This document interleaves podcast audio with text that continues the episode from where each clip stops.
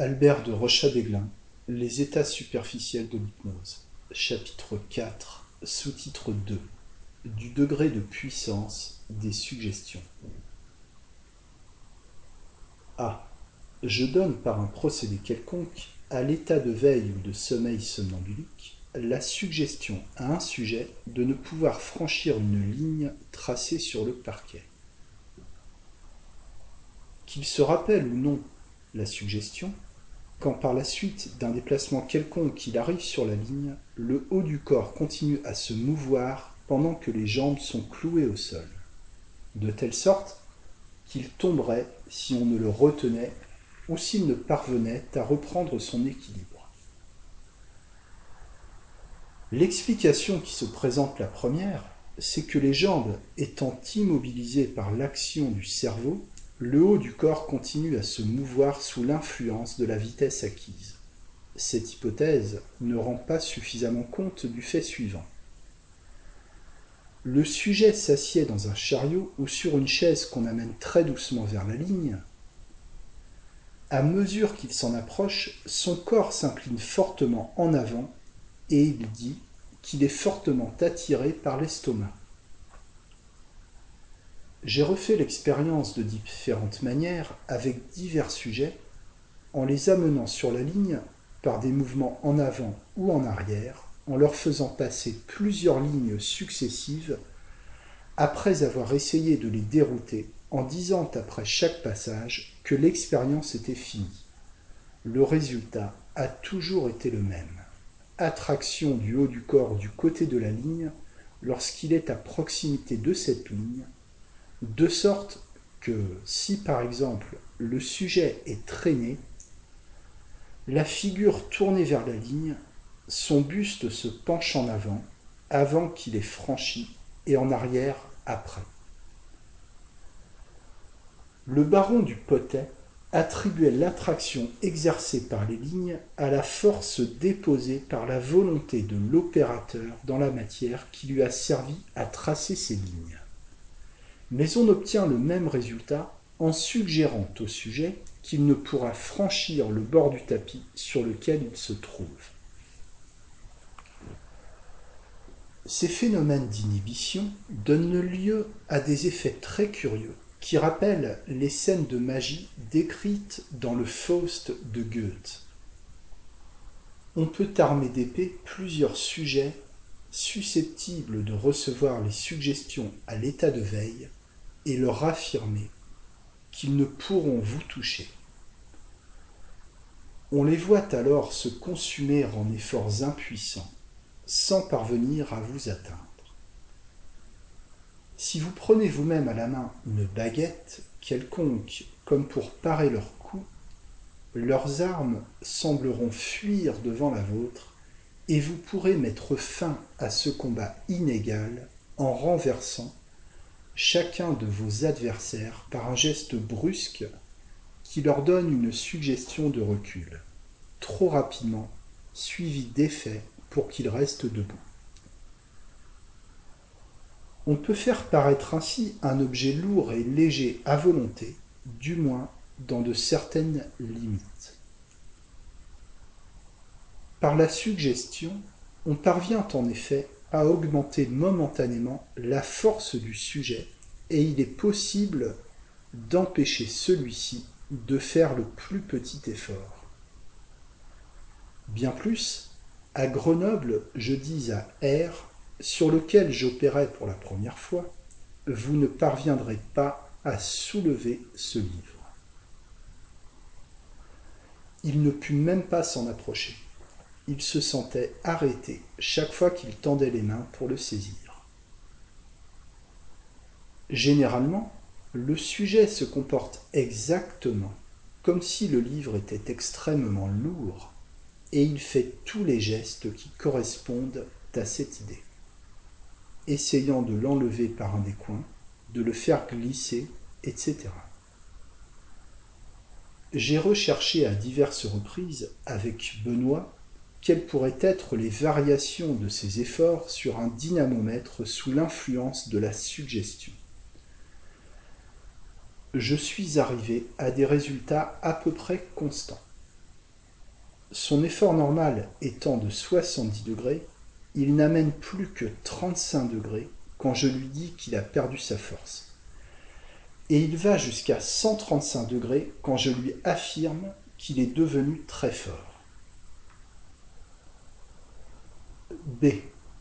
Étant dans un laboratoire où se trouve un robinet de fontaine, je mets un sujet en état de crédulité et je lui dis Le robinet est ouvert et voilà tout le sol couvert d'eau. Il voit l'eau, marche sur la pointe des pieds et gagne une échelle double sur le premier échelon de laquelle il monte. Je répète à plusieurs reprises Je ne puis fermer le robinet. L'eau monte toujours. J'en ai jusqu'aux genoux, jusqu'à la poitrine, jusqu'au cou. Le sujet chez lequel l'hallucination se prononce de plus en plus monte jusqu'au dernier échelon. Son visage s'altère et devient pâle. Il se débat, il ne respire plus qu'à peine, et il allait peut-être réellement se noyer si je n'avais mis fin à la scène en le soutenant et en commandant Réveillez-vous. Ces expériences sont fort dangereuses, et il est bon de rappeler qu'on peut mourir de peur. On connaît plusieurs exemples bien constatés de ce phénomène. Le premier est le cas classique d'un condamné anglais du siècle dernier, livré à des médecins pour servir à une expérience psychologique dont la mort fut le résultat. Ce malheureux avait été solidement attaché à une table avec de fortes courroies on lui avait annoncé qu'il allait être saigné au cou et qu'on laisserait couler son sang jusqu'à épuisement complet.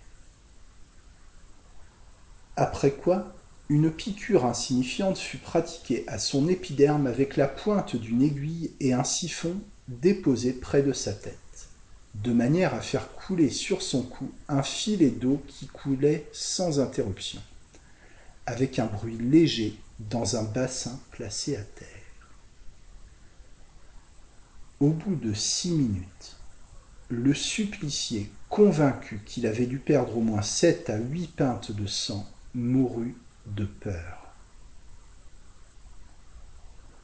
Le second exemple est celui d'un portier de collège qui s'était attiré la haine des élèves soumis à sa surveillance. Quelques-uns de ces jeunes gens s'emparèrent de sa personne, l'enfermèrent dans une chambre obscure et procédèrent devant lui à un simulacre d'enquête et de jugement. On récapitula tous ces crimes et on conclut que la mort seule pouvait les expier. Cette peine serait appliquée par la décapitation. En conséquence, on alla chercher une hache et un bilot, qu'on déposa au milieu de la salle. On annonça au condamné qu'il avait trois minutes pour se repentir de ses fautes et faire la paix avec le ciel. Enfin, les trois minutes écoulées, on lui banda les yeux et on le força de s'agenouiller, le col découvert devant le bilot après quoi les tortionnaires lui donnèrent sur la nuque un grand coup de serviette mouillée et lui dirent en riant de se relever. À leur extrême surprise, l'homme ne bougea pas. On le secoua, on lui tâta le pouls. Il était mort. Enfin, tout récemment, un journal anglais la Lancette, a raconté qu'une jeune femme de Keating, voulant en finir avec la vie, avait avalé une certaine quantité de poudre insecticide. Après quoi, elle s'était étendue sur son lit où elle fut trouvée morte au bout de quelques heures. Il y eut enquête avec autopsie. L'analyse de la poudre trouvée dans l'estomac et qui n'avait même pas été digérée, démontra que cette poudre était absolument inoffensive par elle-même, au moins pour un être humain. Et pourtant, cette jeune femme était bel et bien morte. Il peut y avoir dans les suggestions un autre danger, c'est leur persistance. J'en ai indiqué des exemples, page 38 et page 39. C. La suggestion exerce son action non seulement sur les accidents passagers qu'elle développe, mais encore sur toute une classe de maladies ou infirmités invétérées qui ont une origine psychique, suivant l'expression consacrée aujourd'hui. Ces états morbides surviennent souvent à la suite d'émotions ou de coups violents. On a particulièrement étudié ce côté de la question en Angleterre et en Amérique, où les accidents de chemin de fer sont fréquents et entraînent souvent à leur suite l'obnubilation et même la disparition des sens de la vue, de l'ouïe, de l'odorat. La claudication, la contracture des membres, etc. Le docteur Laubert a démontré qu'ils étaient susceptibles de disparaître sous l'influence de la suggestion, mais qu'il était bon de renforcer celle-ci par quelques pratiques auxiliaires destinées à impressionner le plus possible.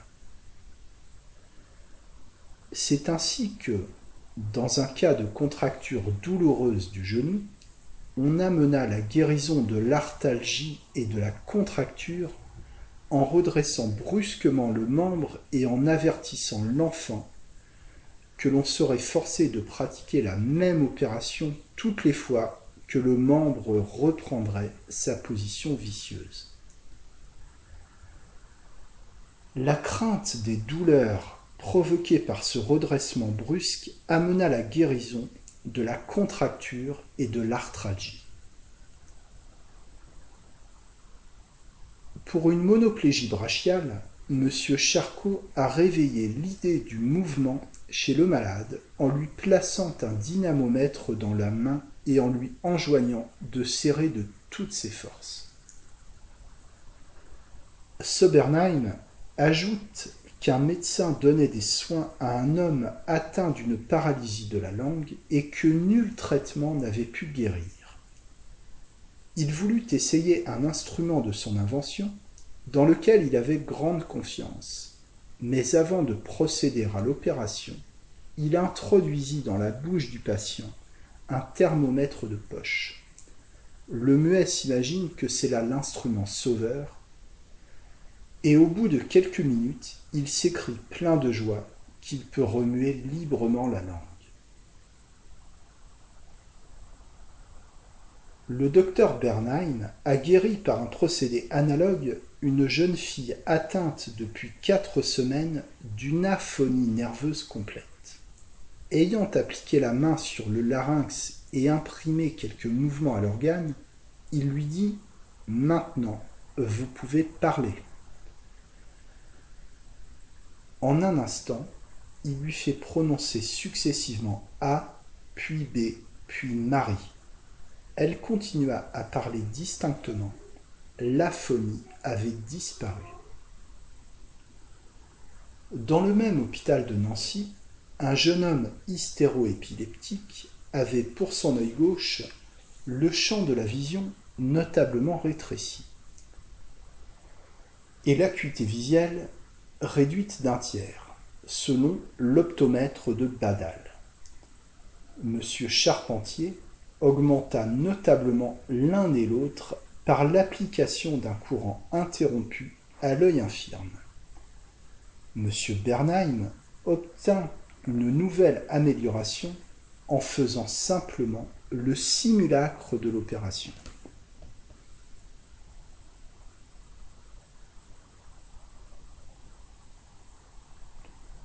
À plusieurs reprises, on a vu, dans les hôpitaux de Paris, une intimation soudaine déterminait brusquement la guérison d'une paralysie psychique datant peut-être de fort loin et qui jusque-là avait résisté à la mise en œuvre des agents thérapeutiques les plus variés. Ainsi, par exemple, dit M. Charcot, l'on fait sortir de force du lit, où elle était depuis longtemps immobile, une femme atteinte d'une paraplégie de ce genre. Puis, l'ayant placée sur ses pieds, on lui dit Marchez. Et voilà qu'elle marche. C'est là un exemple de guérison miraculeuse qui en explique beaucoup d'autres. Rien de mieux établi que ces faits dont, pour mon compte, j'ai été témoin plus d'une fois.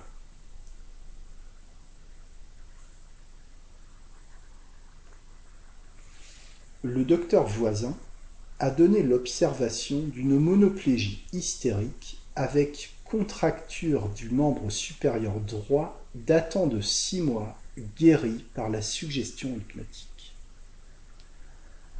Pour moi, j'ai très souvent déterminé, soit par suggestion, soit par simple contact en isonome, l'abolition de la douleur d'une blessure, d'un panari, etc. Ou provoquer l'insensibilité pour une petite opération comme l'extraction d'une dent, l'ouverture d'un clou, etc. Parmi les plus curieuses cures, on peut citer celle des nevis ou taches vineuses guéries à l'hôpital de la Charité par le docteur Luis au moyen d'une série de suggestions répétées quelquefois pendant plusieurs semaines. Certaines taches ont disparu complètement, d'autres ont beaucoup diminué. Ici, le résultat saute aux yeux.